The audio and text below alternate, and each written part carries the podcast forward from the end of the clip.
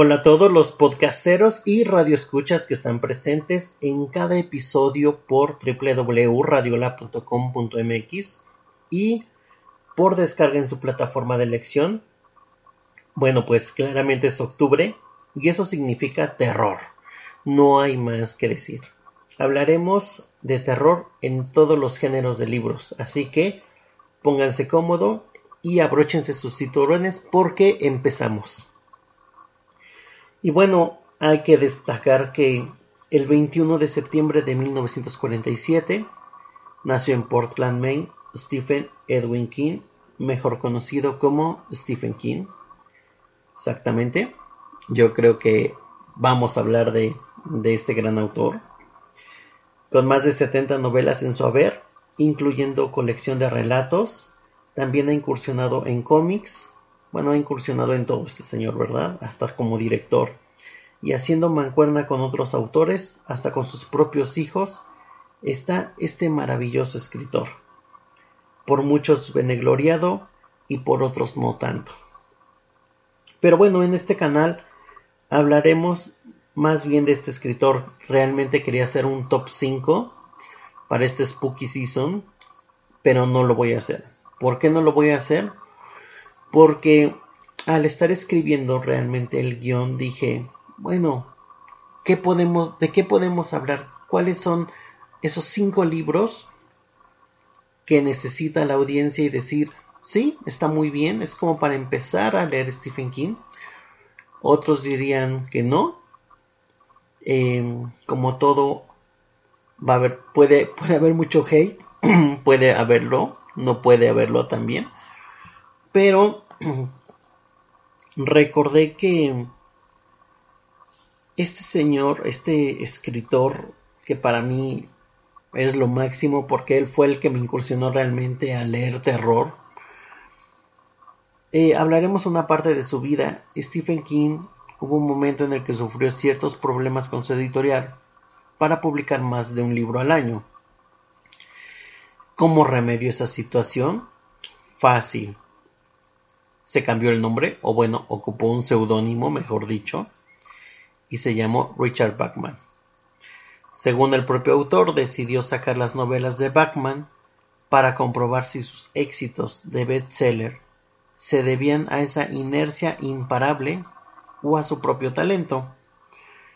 Y bueno, sin dudar alguna, sabemos que entre Bachman y Stephen King siempre existió la sospecha y acabó por revelarse en el año de 1985. ¿Por qué? Pues ya saben, el ambiente tétrico, eh, el que estuvieran todos localizados también en Maine, algunos en Bangor, algunos en las localidades cercanas, pues era obvio, ¿verdad? Que no podía eh, salir eh, de ese cajón. Y bueno, ya ahorita en todas las novelas podemos ver Stephen King con el seudónimo de Richard Bachman. Pero bueno, en esa época nadie sabía hasta que lo descubrieron. Y con este seudónimo hizo siete libros. Hizo Blaze, Posesión, Maleficio, El Fugitivo, La Carretera Maldita, La Larga Marcha y Rabia. Y les puedo decir que solamente nos vamos a abocar a él porque, como les vuelvo a comentar, las, las novelas de Stephen King son tan grandes, tan diversas, que yo les puedo decir, léanse Cementerio de Animales, léanse 221163, léanse Revival, no. Bueno, esas ya anótenlas, ¿eh? ¿eh? también léanse Mr. Mercedes. Ya les di ahorita cuatro géneros completamente diferentes en los que ha incursionado Stephen King. Pero como sus novelas como Richard Bachman, les puedo asegurar que si de esta manera se quieren acercar a Stephen King o ya han leído Stephen King pero no, han, no han leído nada con su seudónimo, estas son las novelas perfectas. Empecemos por El fugitivo. El fugitivo mencionan ahora que están de moda las distopías, es una distopía en un mundo eh, que ya nada más está completamente la línea trazada entre ricos y pobres. Obviamente los ricos se divierten a base de juegos de supervivencia televisados con los pobres. Entre ellos aparece un señor, el protagonista, en el cual tiene a su hija muy enferma y dice, caray, ahora cómo, cómo puedo ayudar en la enfermedad de su hija, no, no se quiere quedar con los brazos cruzados, sabe que el dinero que tiene ahorrado, sabe este, que lo poco que tiene no le va a alcanzar y lo único que le importa a él es su hija, es la vida de su hija. ¿Qué hace? Se mete a estos concursos de supervivencia, se mete a uno de, de estos realities y les voy a decir que te va a dejar siempre con el corazón ahí apesadumbrado te va a dejar ahí este adolorido te va a dejar de todas las formas de todos los sentimientos. Este es un libro en el que me acerqué como por cuarta quinta vez a Stephen King y no lo solté. Eh, generalmente yo cuando recomiendo un libro de Stephen King es este es el fugitivo porque no por ser una distopía porque es lo que puede estar ahorita en la moda porque puede estar cercano al futuro, no, simple y sencillamente te atrapa, te embeleza, te deja ahí eh, corriendo, eh, te deja ahí también en las cloacas, ahí escondido, en refugio, porque, pues bueno, eh, obviamente como cada juego tiene sus reglas y cada día que pasa es un día que se va aumentando la bolsa para su familia, entonces imagínense cómo van contando el dinero, cómo van pasando las horas, cómo todo. Es realmente magnífico, es realmente hipnótico, atrapante. Y yo no le veo defectos a esta novela, así que apúntenla, El Fugitivo. La siguen reeditando, obviamente. Eh, hay una portada, creo que trae una mosca no me gustó mucho la portada. Sin embargo, yo tengo una portada muy, mucho, mucho anterior, una vieja de bolsillos de bestseller color rojo y a mí me encantó esa portada. Es mucho mejor que, pues bueno, las últimas que están sacando. Aunque están volviendo a hacer otras reediciones de Stephen King, obviamente. Y bueno, ya están cambiando más o menos las portadas, así que esperaremos a ver qué lo que, qué es lo que nos trae. Y bueno, como segunda recomendación, obviamente, de Richard Bachman, de Stephen King, vamos a hablar de La larga marcha. Igual es una distopía, y no quiero decir que sea muy buena en las distopías, pero aquí lo hace muy bien. He de comentar que tiene como un final un tanto abierto. A veces no nos gusta como tal los finales abiertos porque no tenemos claridad pero en este caso creo que es lo mejor que pudo haber hecho Stephen King. Un final abierto. ¿Por qué? Simple y sencillamente porque te deja con lo que no tiene nada que morir, la esperanza. Entonces, la larga marcha, ¿de qué va? Trata de un chico en el cual hay una cierta eh, cantidad de es una temporada en el cual van a ir 100 corredores, en el cual van a correr por una bolsa. Y bueno, no solamente es la bolsa, sino tratar de ser el superviviente, ser el mejor, porque solamente va a sobrevivir uno, el que llegue en primer lugar. Entonces, así van a reunir, disculpen también un poquito de ruido que tengo aquí, estamos este, ya saben, los ruidos externos, entonces me, me, alejo de este concepto, pero bueno, continuamos. Lo que pasa en, en, esta, eh, en este libro que es La larga marcha, aquí, con, aquí vemos que después de que tenemos este grupo de jóvenes, van como ciertos mm, militares, se podría decir, en el cual van eh, con ellos en toda esta carrera, en toda esta carrera. Entonces, obviamente hay personas eh, que saben que no van a terminar la carrera vivos y qué es lo que pasa o qué es lo que sucede. Se empiezan, empiezan a huir, empiezan a desesperarse y qué pasa, los militares los empiezan a matar.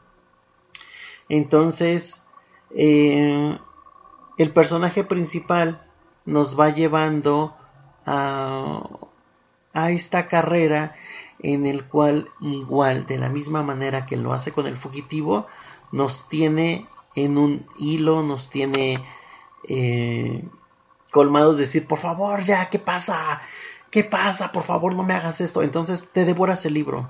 No les miento no creo que eh, no pasen de la semana leyendo este libro así de plano así eh, de tan ágil es su lectura y de que te tiene eh, apachurrado el corazón y de querer saber más y más y más. Eh, es este antiguo Stephen King donde no solamente te ambientaliza, sino que te deja todo de una forma tan clara y tan diversificada que no tiene error. Y bueno, por último, pues bueno, el libro prohibido de Stephen King, obviamente, eh, lo pueden conseguir este libro. Yo no se lo recomiendo, pero lo pueden conseguir en pirata, en bolsillos de Plaza Janés. Pero eh, si lo quieren y saber que realmente no es pirata, ya saben, pueden conseguirlo en la edición de Editorial Roca o de Plaza Janés Jet, que son color rojos. Y bueno, estamos hablando de su novela cumbre, Rabia, el, libro prohibido, en el cual aquí nos menciona un adolescente al borde de la locura, en el cual toma 24 rehenes en un colegio.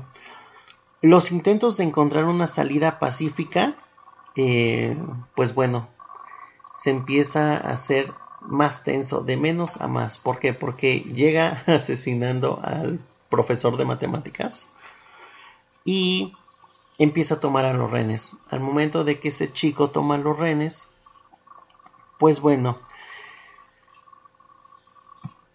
empieza a jugar con ellos eh, psicológicamente, en el cual empiezan a echarse la bolita de tú hiciste esto, tú hiciste el otro, esto pasó, esto no pasó, y entonces mm, ya no es que haya más muertes, sino ya entre todos en el salón de clases empiezan a odiarse.